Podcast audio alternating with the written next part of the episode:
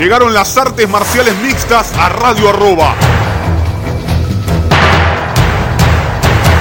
Míralo en Facebook Live, facebook.com barra tenemos acción. Se termina la música. Comienza, tenemos acción.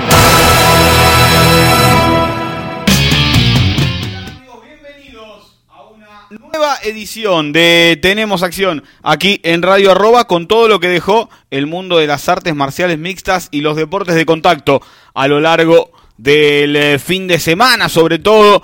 Y primero y principal importante abrir me parece con la noticia de que Bruno Canetti es el campeón de combate Américas, el primer campeón de la categoría de peso pluma. Es argentino, es Bruno Canetti, 29-28 las tres tarjetas para Bruno en una pelea que supo dominar, que supo llevar adelante y por qué no también de la cual tranquilamente pudo haber ganado los tres asaltos. Pero ya iremos hablando al respecto. Ya tendremos mucho tiempo para hablar sobre lo que fue uno de los mayores triunfos en cuanto a repercusión de la historia de las artes marciales mixtas de Argentina fuera de UFC. Sin lugar a dudas, la victoria de Bruno se sitúa a la misma altura, a mi entender, que la victoria de Nazareno Malegaríe cuando obtuvo el cinturón de Pancrase. Es el segundo cinturón para Argentina en una empresa de segundo orden como Combate Américas. Muy, pero muy importante que Bruno haya cosechado la victoria, se haya tomado revancha de Quintana y por supuesto también sea el nuevo campeón del nuevo y primer campeón de una franquicia que en la semana previa había coqueteado con una posible llegada a Buenos Aires en el eh, próximo año. Veremos si esta ayuda de Bruno, pegado también a los buenos resultados que pueda llegar a tener Marce Rojo, lo, lo traen al, al evento a Buenos Aires. Pero bueno, ya iremos hablando de eso, ya nos meteremos más en detalle sobre lo sucedido con la pelea. Pasamos a Velator, eh, que tuvo muy buen evento, que tuvo 14 peleas con 14 finalizaciones. Y a ver, eh, muchos hablan que fue un evento espectacular, que así tendría que ser todos los eventos, y yo me voy a parar de la otra vereda ahora. Porque si las 14 peleas terminaron antes del límite, a mi gusto algo mal hay. No quiero decir que no pueda suceder realmente, pero y, esto lo, hablaba justamente entre ayer a la noche y hoy a la mañana con el productor de, nuestras transmisiones en Fox Sports, estoy hablando de Lucas Balmaceda, y empezamos a, mirar los récords. El que le ganó, el que perdió con Gracie había perdido con el primo con una palanca de brazo un rato antes. Y el que perdió con Gozali, el de, nombre impronunciable, realmente no me lo acuerdo, venía con ocho derrotas seguidas. Eh, el turco que peleó con bandejas, ¿de dónde salió? Eh, a ver, después te puede pasar lo de Tyrell Fortune, que peleaba con Jaffrod, que también llegaba invicto y que puede terminar la pelea, por supuesto, antes del límite. Pero uno empieza a mirar así y decir, no está bien, a mi gusto no está bien. Porque si ese evento eh, sucede en eh, este evento que ocurrió en Velator, sucede en cualquier evento local le caen al organizador diciendo que fue patético, que fue horroroso, que todas las peleas terminaron rápido, que no tuvo nada divertido. Y la verdad que, eh, sacando ciertas cosas, para mí no fue tan destacable esta, esta edición de Bellator. Sacando, a ver, a Nick Newell, Austin Vanderford, eh, entiendo que algunos tengan que recuperar como, como bandejas, o que lo tengan que llevar de a poco, como Conry Gracie. Eh, me parece que no, no, es por el lado que tiene que venir un, un evento de primer nivel y serio como, como es Velator. A mi gusto, repito, para mí no habla bien de cómo se emparejaron las peleas. No puede ser que las peleas terminan en 15, 16, 20 segundos, un minuto como muy larga. Y me parece que por ahí eh, nos dejamos ir con los números y todo, pero... Eh, yo, eh, habiendo estado del lado del matchmaker, me quedaría preocupado de decir, che, armé todo al revés. O sea, entiendo que lleven a uno o dos peleadores de a poco, pero que ganen 10 peleadores en y no sumen más de 15 minutos. Eh, a mí, a mí como aficionado, además de, como periodista de artes marciales mixtas, eh, me, pica, ¿no? no me gusta, no me agrada. Después puede pasar que, las peleas terminan en el segundo, en el tercer round, que, que, hay un desarrollo de pelea, pero lo que le hizo Gasali al rival es una ridiculez que no puede pasar en una empresa de primer nivel como Bellator. No te puede ir a agarrar la pierna como se la agarró y, y teniendo la posibilidad de salir 14 veces como tuvo en 10 segundos, no salga. Pero bueno, dicho todo esto, comenzamos con, con, el análisis de lo que fue el main card, de lo que fue la cartelera estelar de este Bellator 225, que como, tenía como pelea estelar la revancha de la pelea que no fue, porque la primera vez no fue pelea entre Matt Mitrion y Sergei Karitonov, había durado 15 segundos, el primer golpe de la pelea había sido un golpe bajo de Matt Mitrion, que justamente hasta se dieron el lujo después de bromear tanto Mitrion como Karitonov respecto a lo sucedido en esta, en esta, en esa primera pelea cuando lo fue a llamar, Miragliota le dijo, están los inguinales, se reían los dos, diciendo sí, están, no pasa nada. Y acá me quedo con la mala actuación de Miragliota. Teniendo dos competidores con, con el poder de knockout que tienen eh, y con el poder de terminar peleas antes del límite que tienen Karitonov y Matt Mitrion, ni por un segundo tenés que sacarle la vista. Por más que haya volado el bucal, Pedí tiempo y de última después anda a, buscar el bucal. No agarres el bucal, porque cuando el segundo, los dos segundos que tardó en mirar el bucal, agarrarlo, agacharse, Karitonov le metió un rodillazo y lo remató en el suelo. Podría haber pasado eh, algo, algo mucho más grave con el. si hubiera quedado en otro lado el bucal. Era la cuarta vez que se le caía el bucal y probablemente en la tercera ya tendría que haber tenido un punto de descuento. Mitrón que después eh, él contaría que era la primera vez que usaba ese bucal porque había perdido entre semana el que usa normalmente, el que él acostumbra a tener, lo había perdido, no lo tenía y tuvieron que salir a, comprar y hacer uno de un día para el otro. No entrenó, no se movió con el bucal puesto y en el primer roscazo voló para cualquier lado.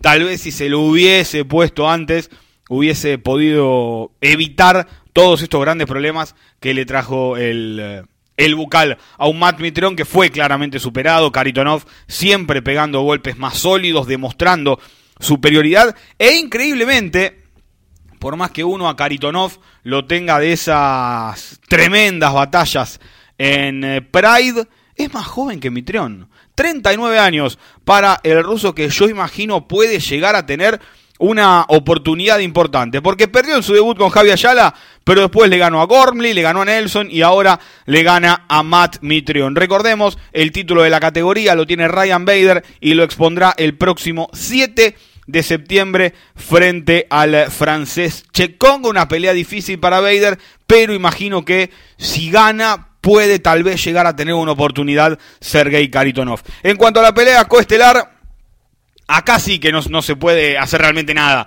porque Javi Ayala se bajó último momento. No sé cuál fue el problema realmente que tuvo, no se ha publicado, no se ha comentado lo sucedido con Javi Ayala. Y Timothy Johnson, un tipo experimentado, un tipo con siete peleas en UFC, entró de con menos de 12 horas de anticipación a pelear con Vitaly Minakov. ¿Y con qué nos encontramos? Nos encontramos con un Vitaly Minakov que fue el que se había ido de Bellator en su momento. Y esto lo, hemos hablado también con el debut de Pavlovich, por ejemplo, en UFC. Bajan tanto el nivel de los rivales en un momento cuando no están peleando en el top, que al bajar el nivel de los rivales, baja considerablemente el nivel de entrenamiento porque sabe que necesitan menos. Y después, cuando tienen que subir de nuevo a pelear con tops, terminan perdiendo. Como le pasó a Pavlovich cuando hizo su debut en UFC, que Overeem lo pasó por encima, y como le pasó a Minakov con Che Congo, un peleador que imaginamos puede llegar a tener una revancha pronto. Vitaly Minakov, él ya le había ganado, ahora están uno y uno el francés y el ruso. La pelea fue hasta que encontró la mano adecuada. La patada del cuerpo, la derecha atrás y la victoria para Minakov, vigésimo primera, vigésimo segunda, que hace, que, que consigue el, ruso, no me acuerdo, 20, 21. Bellator nombraba 21, yo tenía 20. Y si mal no recuerdo, 19 antes del límite. Ahora son 20 antes del límite. Tiene 13 eh, por nocaut, 7 por sumisión y 13 en el primer asalto. Un tipo a tener muy, pero muy en cuenta Vitaly Minakov. Sobre todo porque tiene como y tiene y puede terminar con... Eh, ya sea Vader, ya sea Congo, puede realmente terminar con las peleas antes del límite y para mí, hoy por hoy Minakov volvió a ser el campeón sin corona de Velator. Con respecto a las chicas, la colombiana Alejandra Lara se impuso por nocaut técnico en el primer asalto a Taylor Turner, una victoria clara de Alejandra que me parece puede aprovechar esto de pelear en peso gallo. ¿Y por qué lo digo? Porque Bellator tiene campeona pluma en Julia Bad, porque Bellator tiene campeona de peso mosca en Ilima Ley McFarlane, pero no hay campeona en la categoría de peso gallo, porque no está armada la categoría. Teniendo en cuenta que Alejandra perdió por el título con McFarlane y después perdió su siguiente pelea en la división mosca, y que Taylor Turner venía de ganarle a Heather Hardy, que era una de las caras de Bellator en la categoría femenina, me parece que Bellator podría tal vez instrumentar, pro, instrumentar, así se dice pronto, un eh, cinturón en las 135 libras y por qué no tenerla a Alejandra Lara como una de las caras destacadas eh, en esta división. Hizo una pelea, un plan muy inteligente para terminar sembrando una buena victoria, recuperando el camino del triunfo, que eso es siempre mucho, perdón, muy pero muy importante. ¿Por qué? Porque perdió dos consecutivas y la cabeza empieza a pesar, che, si pierdo una capaz que no vuelvo. Y de ese lado me parece que eh, hay que ver cómo reaccionaba, reaccionó muy bien, dominó la pelea, la ganó y si se llega a ser una categoría de peso gallo, me parece que Alejandra pica en punta como una de las tres o cuatro más destacadas de esa división, también sumándose a la victoria de Sabina Mazo el pasado fin de semana, muy bien por las artes marciales mixtas colombianas, empezando a tener a sus competidoras en lo más alto, ya sea UFC o Bellator del mundo de las artes marciales mixtas. Quien continuó invicto y por primera vez hizo algo distinto en Bellator fue Amosov, fue el ucraniano que sometió en el segundo asalto a David Rickles. Las primeras dos peleas de Amosov en Bellator habían sido aburridas. El primer round de esta pelea con Rickles también fue muy pero muy aburrido. Pero al César, lo que es del César, metió la sumisión, consiguió la victoria tal vez esperaba un poquito más de Rickles, que siempre se queda en la entrada que quiere sorprender y después poco a poco se va apagando cuando le toca pelear con los top, cuando les toca pelear con los que están bien arriba. Me quiero ayudar un poquito con las con las informaciones que tenemos. A que le ganó a Gerald Harris, Eric Silva y ahora le gana a David Rickles, tercera victoria consecutiva, 22-0 como profesional. Entonces, ¿a qué quiero llegar con esto? Me parece que sería un gran momento teniendo en cuenta que Lawrence Larkin y Andrei Koreshkov van a estar peleando en octubre, a principio de octubre, el 4 de octubre, estaría muy bien una pelea de Amosov con el ganador de esa pelea. Y de allí sí pensar en un futuro retador al cinturón de la categoría, teniendo en cuenta que Amosov en un momento iba a pelear con Larkin y Larkin terminó bajándose de esa, de esa pelea, más pensando que aún más adelante, para el 26 de octubre, Rory McDonald y Douglas Lima van a estar haciendo para mí la mejor pelea de peso welter que se puede dar hoy en la actualidad. Y sí, podemos encontrarnos con Usman Covington y con muchos otros que están en UFC, pero para mí, hoy por hoy, Rory McDonald y Douglas Lima es la mejor pelea en la división que nos podemos encontrar. Dos tipos recontra competitivos, muy pero muy buenos y que han tenido sobre todo una pelea realmente espectacular. Vamos a ver para qué lado sale todo esto, pero me parece que Amosov es un tipo que sabe lo que hace, que no se apura, que da paso por paso antes de cometer cualquier error y me parece hay que tenerlo muy en cuenta en esta categoría que además del título y además del Grand Prix habrá un millón de dólares en juego para el ganador de Rory McDonald y Douglas Lima. La típica pelea que le cambia la vida a cualquiera, bueno, es la que tienen tanto Rory como Lima en este evento que será el Velator 232 el 26 de octubre. Tenemos un par de semanitas con, con buenas seguidillas de eventos de Bellator que por supuesto después en la agenda iremos repasando. En la primera pelea se enfrentaron dos invictos, Tyrell Fortune con Shafrot, fue victoria de Tyrell Fortune, los dos llegaban con un récord de seis victorias en igual cantidad de presentaciones, una buena seguidilla de golpes de Fortune que Luego de trabajar con los low kicks con las manos rectas, metió low y metió mano recta en combinación y allí hace lo necesario para comenzar abrir el final de la pelea que termina con una sumisión en la segunda vuelta. Muy buen trabajo de Bellator contra Tyrell Fortune, que si ustedes no siguen los combates preliminares o si no siguen a la compañía, se lo habrán encontrado por primera vez. Bueno, ya es la séptima pelea que tiene como profesional, es la séptima pelea que tiene por Bellator y me parece que estamos ante un posible diamante en bruto. Hay que llevarlo de a poco, por supuesto, le falta muchísimo. No hay que tirárselo a Minakov, a Karitonov, ni a ninguno de esos. Tampoco ponerle paquetes, hay que ir de a poquito dándole pelea tras pelea hasta ver dónde puede acomodarse. Les decía que íbamos a repasar la agenda de Velator, porque siempre repasamos UFC, cuando hay UFC, cuando no, y me parece también interesante como mínimo repasar las fechas que vienen en Velator, porque nos quedamos con el 7 de diciembre con el UFC 229, 242, perdón, 229, mezclé todos los números como eran. El UFC 242 que tiene a Javib y a, y a Poirier disputando el título ligero de UFC.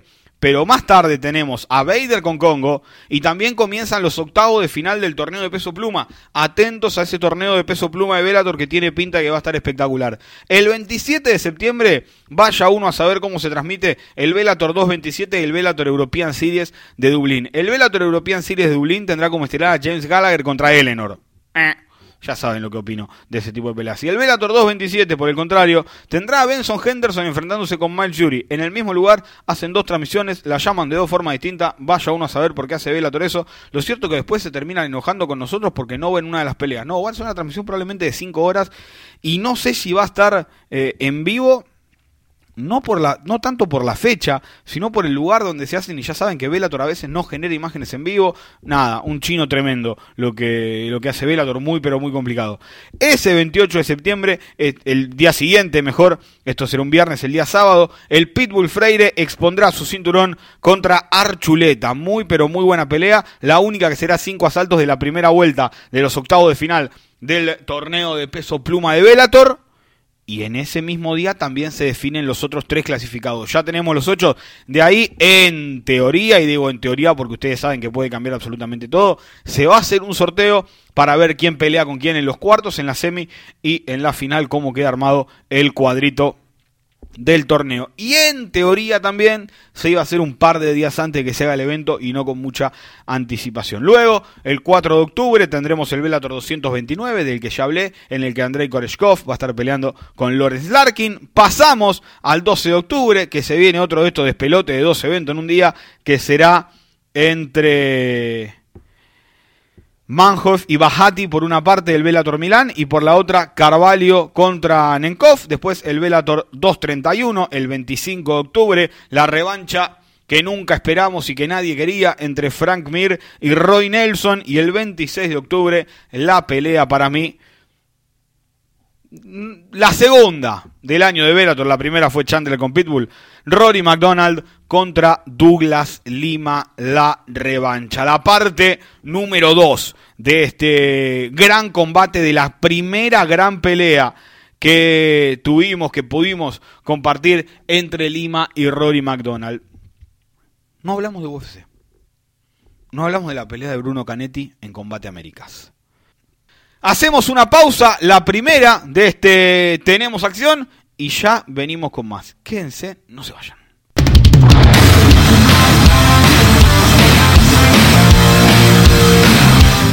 Regresamos con más Tenemos Acción aquí en Radio Arroba y por supuesto el hombre del fin de semana en las artes marciales mixtas argentinas fue el señor Bruno Canetti y lo tenemos aquí al aire en Radio Arroba. ¿Qué tal Bruno? Buenas tardes, ¿cómo estás? Hola Emiliano, ¿cómo estás? Muy bien, por suerte. Antes que nada, felicitaciones, sos el campeón de Combate Américas. ¿Cómo se siente eso? Se siente, se siente bien. Estoy muy contento, la verdad. Estábamos, estábamos viendo la pelea. Eh, la verdad que, a ver, hasta el 29-28 diría que, fue raro, porque en su mayoría, salvo un par de golpes de él, eh, dominaste, arrancaste muy bien. Eh, trabajando los primeros 3-4 minutos a puro low, después lo derribaste. ¿Era esa la idea que tenías? sí, era básicamente la idea. La verdad que no sabía si iba a tener que usar los derribos, pero sí iba a saber que al principio iba a ser como la pelea anterior, caminar o mantener la distancia, ya que él, su especialidad era el boxeo y usar bastante mis patadas. Luego ya... Sí, sí, decime, decime. Después ya de los siguientes rounds él empezó a presionar más de lo que venía presionando sabía que en algún momento y lo había practicado iba a tener que derribarlo y ahí cuando empezó a presionar dije bueno ahora es el momento de derribarlo y empecé a derribarlo también para que él eh, tenga que estar atento a otra cosa no solo a las piernas sí tenías la, la primera pelea en la cabeza porque eh, en la previa justamente era una revancha de lo que de lo que había pasado el año pasado eh, ¿Estudiaste esa pelea? ¿La vieron con Guido? ¿O dijeron esto es otra cosa, esto es otra pelea? Borremos lo que pasó, que incluso hasta lo reconoce Combate América, se le erró dándote la revancha inmediata. No, la, la miramos igual y, y básicamente era, o sea, al principio de la pelea era, era lo mismo. Nada más que fui variando algunas cosas, en la pelea anterior me había parado como zurdo, en esta me paré como derecho pero y la idea era ir cambiando de guardia, ir pateando de diferentes ángulos, que fue más o menos lo que hice, aunque no lo hice tanto como, como me hubiese gustado. No me paré tanto de zurdo, me paré mucho más de derecho. Sí, e incluso Gastón Reino lo marca a lo largo del comentario. Cuando te parabas de zurdo, le sacabas a la pierna delantera, se la sacabas eh, a pasear. ¿Cuánto te, cambió a vos esto de que ibas a pelear en junio? ¿Te habías ido a Estados Unidos? Eh, digo, anímicamente también. ¿Te habías ido a Estados Unidos? Faltaban cuatro días porque me acuerdo que te enteraste un lunes y peleabas el viernes o el sábado. Y, de un día para el otro dijeron, che, mirá, no peleás, se atrasa dos meses. ¿Cuánto tuviste que, que, ajustar? Porque ya me imagino también hasta, hasta estabas empezando a cortar peso. Sí, la verdad que anémicamente por suerte me lo tomé bastante bien, ¿viste? Dije como, ya está, las cosas pasan por algo, ahora la fecha es otra y me voy a preparar y voy a tratar de concentrarme en llegar bien a la otra pelea. Porque si también me pongo a quejarme, uh, son hijos de puta, no sé qué, o, eh, loco, se, pues se pasó y me empiezo a preocupar, es al pedo y me voy a hacer... O sea, en vez de estar concentrándome en llegar bien, voy a estar más concentrándome en lo que pasó, que ya no tengo forma de cambiarlo y voy a, voy a perder energía en preocuparme al pedo. Así que dije, ahora voy a entrenar y me voy a preparar para la siguiente fecha. Quintana venía 18-2, eh, había, había intentado entrar en una temporada de Ultimate Fighter que termina no entrando porque le, le toca una bestia en la pelea de, entrada, un tipo muy experimentado, con un muy buen récord, que venía invicto el combate, que, a ver, siempre está, cuando, cuando un matchmaker, cuando alguien va y ve, dice, le ganó a Canetti y tal vez no vaya a ver la pelea y, no sepa lo, que realmente pasó. ¿Cuán, ¿Cuánto bien te hace a vos haber conseguido no solo esta victoria, sino también el cinturón? Y la verdad que sí, me hace, me hace, me hace muy bien porque profesionalmente o ganarle a un rival como Quintana que venía venía muy bien, venía 18-2, venía a ganarle a muchos de la, de la categoría. Es como que en un momento no, al principio no lo veía, pero después dije, loco, le estoy ganando a un, a un oponente fuerte, ahora estoy con el cinturón y, y profesionalmente para mi carrera la verdad que, que tanto o sea, tanto como profesionalmente para mi carrera es muy bueno, como para mí como crecimiento. ¿Cuánto te ayuda tener toda la experiencia que tiene Guido en la esquina? Porque además, saca que es tu hermano, olvídate eso, eh, pelea en UFC, es un peleador de UFC.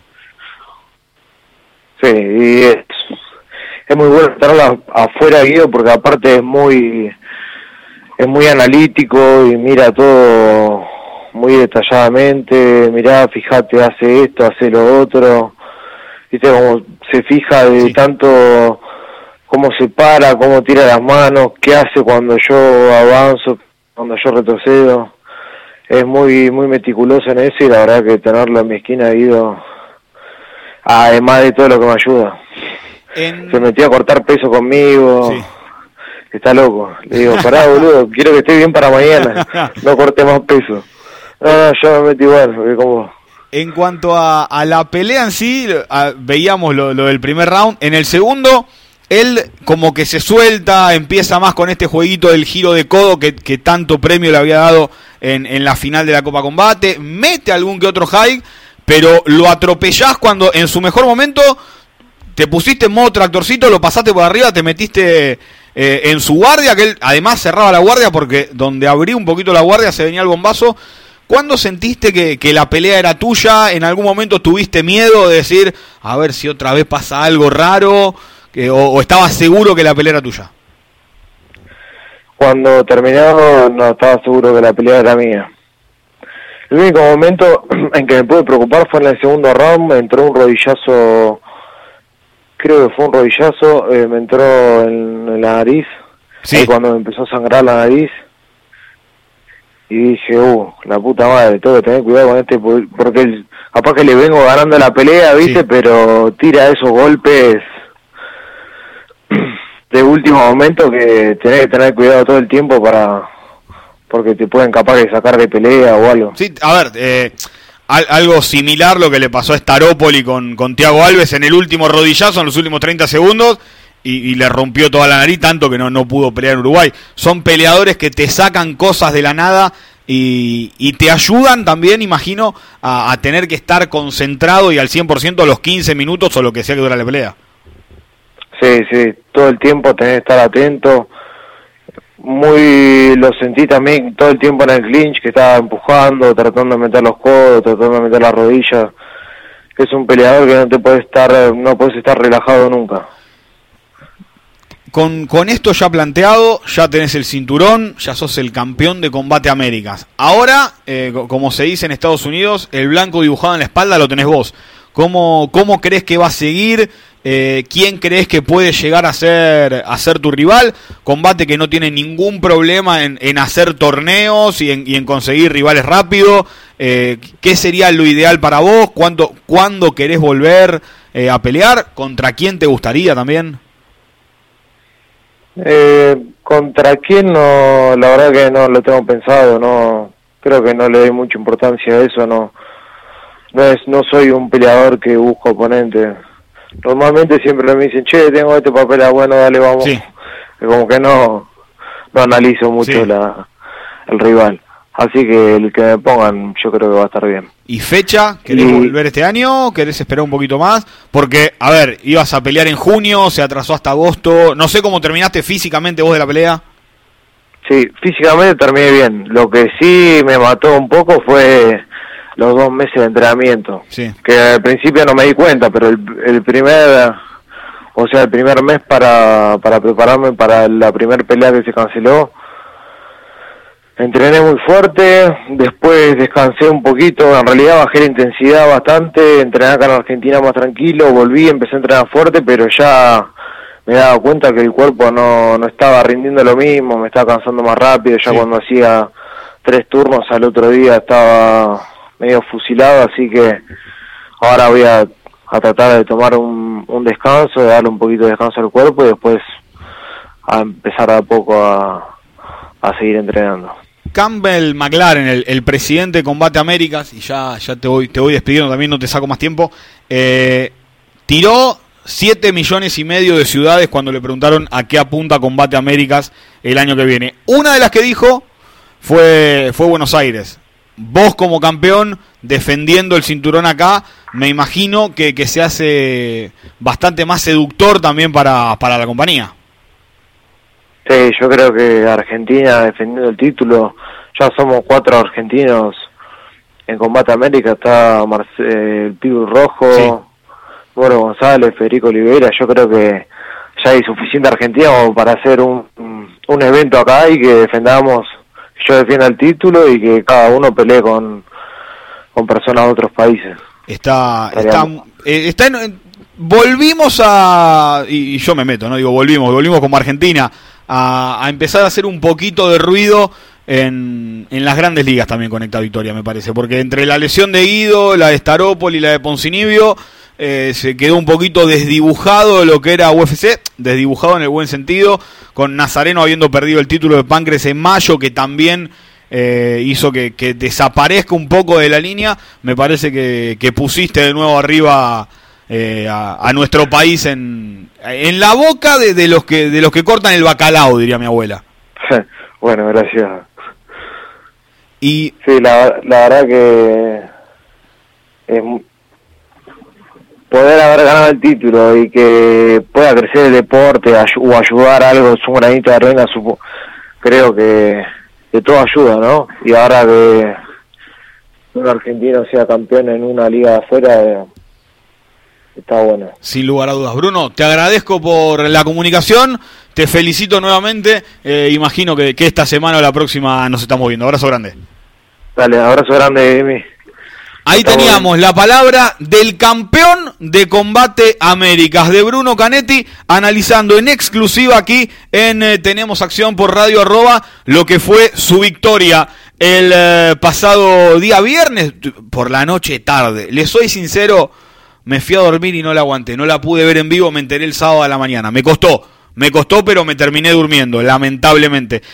Eh, y hablando de dormir, el fin de semana, porque ya veo que muchos lo han preguntado, vamos a dormir poco. Y hay que estar atentos porque el UFC Shenzhen, el UFC de China, parte abre a las 5 de la mañana. A las 4 las primeras preliminares y en la pantalla de Fox Sports nos pegamos a las 5 de la mañana. Usted dirá, usted se preguntará, ¿qué es lo que viene? En el UFC Shenzhen, en China. Bueno, tendremos a la campeona, tendremos a Jessica Andrade defendiendo su cinturón, exponiendo en realidad, lo defiende cuando lo gana contra la local, contra Weili Zhang, contra la China que tiene un récord extraordinario y que es muy, pero muy complicada. Muchos no, lo defiende porque es en China. Por supuesto, si no hubiese sido en China, la pelea no hubiese sido para Weili Zhang, hubiese sido para cualquier otra y hubiesen esperado mucho más tiempo, porque no estaba lista Rose, porque Joana viene de perder en, en, esta división, porque Carolina Kovalkiewicz no está en su mejor momento, porque Tatiana Suárez viene de una lesión también que no pudo recuperarse a tiempo para pelear con el título, y Jessica Andrade quería mantenerse activa. Agarra su cinturón, el bolsito y se va a China a pelear contra la local Weili Zhang en una pelea muy pero muy complicada. Hay que ver si sigue en modo tractorcito Jessica Andrade poniendo una tras otra en fila y pasándolas literalmente por encima. Sí, ya lo sé, Namayunas le dio una clase de técnica en el primer asalto y medio que duró su pelea, pero cuando la cazó en el aire, la terminó noqueando Jessica y la única que le pudo ganar en la división de peso paja es nada más y nada menos que la ex campeona y tal vez la más marketinera, Joana Jedrzejczyk. Además, y tome nota, porque esta pelea, ustedes saben que, acá,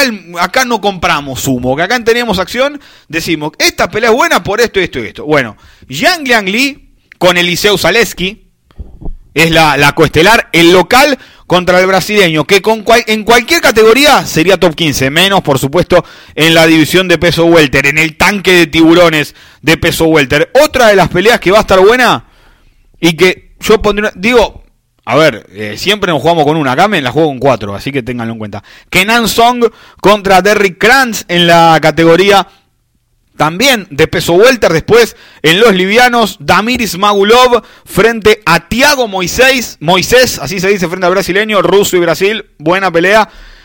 Y hay que estar atentos al combate entre Kai Cara France y Mark de la Rosa en la categoría de peso mosca. Y como muchos preguntaron también por, por el calendario y porque veo que tenemos un, un, tiempito más aún, el UFC 242 será el día 7 de septiembre. Javib Nurmagomedov frente a Dustin Poirier, eh, unificación del título de peso ligero. En esa, categoría, en esa cartelera, además, Edson Barbosa contra Paul Felder, la revancha, peleón. Islam Makachev contra David Ramos. ¿Se anima Makachev? A ir al suelo y a castigar a David Ramos o se mantienen de pie y muestra que también tiene la mano pesada allí. Ojo, muy linda pelea esa. Marbek Taisumov contra Carlos Diego Ferreira. Choque de estilos, el striking de Taisumov contra el grappling de Ferreira. Taisumov que en un momento está en un momento de baja, hay que ver si vuelve a retomar el nivel que él acostumbraba y además una de las preliminares y para mí hay que tenerla muy en cuenta, es Jojo Calderwood enfrentándose con Andrea Cagebelli. atentos a que si gana Lee, Valentina puede tener una rival ahí cerca, a pesar de que Chucayán y que Maya pelean allí lejos por el mes de noviembre. Ojo, porque una victoria de Lee la puede llegar a dejar muy, pero muy cerca de una oportunidad titular. Sería la cuarta victoria consecutiva para Andrea Lee. El 14 de septiembre, UFC Vancouver y madre mía, qué cartelera. El Cowboy Donald Cerrone se enfrentará con Justin Gaethje.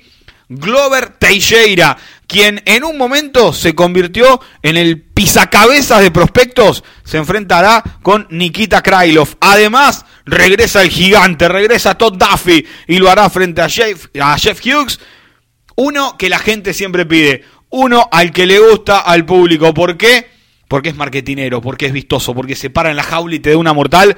Michel Pereira, el brasileño, que se enfrentará con el ruso Onda Candosco, Sergei Candosco. Y Cara de Zapato, el amigo Cara de Zapato, enfrentará a Uraya Hall en un choque claro de estilos. El recontra Yuyitero contra el que no toca el piso ni de casualidad. Muy linda pelea esa, bien eh, emparejada desde los opuestos. Un grappler puro contra un striker al 100%. El 21 de septiembre, UFC México. Jair el Pantera Rodríguez frente a Jeremy Stephens y ya vayan agarrando el tenedor y el cuchillo porque el plato que se viene es muy pero muy interesante. Martín Bravo enfrentándose con Steven Peterson.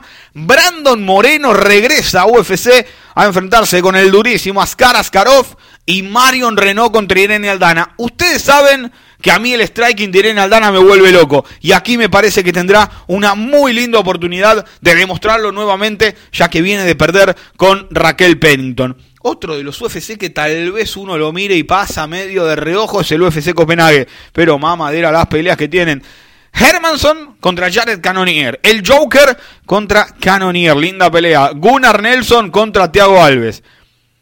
Y aquí el descontrol, el caos, que esperemos se controle en el octágono, que no se controle en el octágono, mejor dicho, que, se, que no, se expanda el caos, porque Nicolás Dalby, el danés, regresa y se enfrenta con el cowboy brasileño, con Alex Oliveira. Además, Olex Yexuk con Saint Prou, Cutelaba con Rantry y Mark Diakiesi con Landios, con Lando Banata. Una mejor que la otra. E imagino que si no se detuvieron a verlo, no se habían dado cuenta. El 5 de octubre, el UFC 243, con Robert Whittaker frente a Israel Adesanya, con Alia Quinta regresando a la acción para enfrentarse con Dan Hooker. Buena pelea esa. Y además, revancha entre Holly Holm y Raquel Pennington. El 12 de octubre tendremos el UFC Tampa con Joanna Jedrzejczyk enfrentándose a Michelle Watterson. Ojos, estar atentos porque de aquí puede salir una posible retadora al título. Además, Cap Swanson será prueba de fuego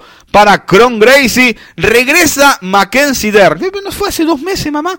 Se enfrentará con Amanda Rivas. Y en un posible peleón también el Deus da Guerra. Davison Figueiredo se enfrenta con Tim Elliott. Eso nos lleva al 18 de octubre. Donde pongas el casquito, ya le avisé. Dominic Reyes contra Chris Wyman. Y Sabit Magomed Sharipov va contra Kelvin Keitar. Además, además, el futuro, Macy Barber, se enfrenta con la durísima Gillian Robertson en una pelea que promete ser realmente espectacular. Nos quedamos en el 18 de octubre. Ya sabemos que hay cartelera hasta diciembre, pero repasar una a una las peleas, ya es muy jugado hacerlo hasta octubre como lo hicimos, porque en cualquier momento se lesiona alguno, toquemos madera que no pase. Esto fue, tenemos acción aquí en Radio Arroba, gracias Diego por la operación, me despido así, de esta manera, chao.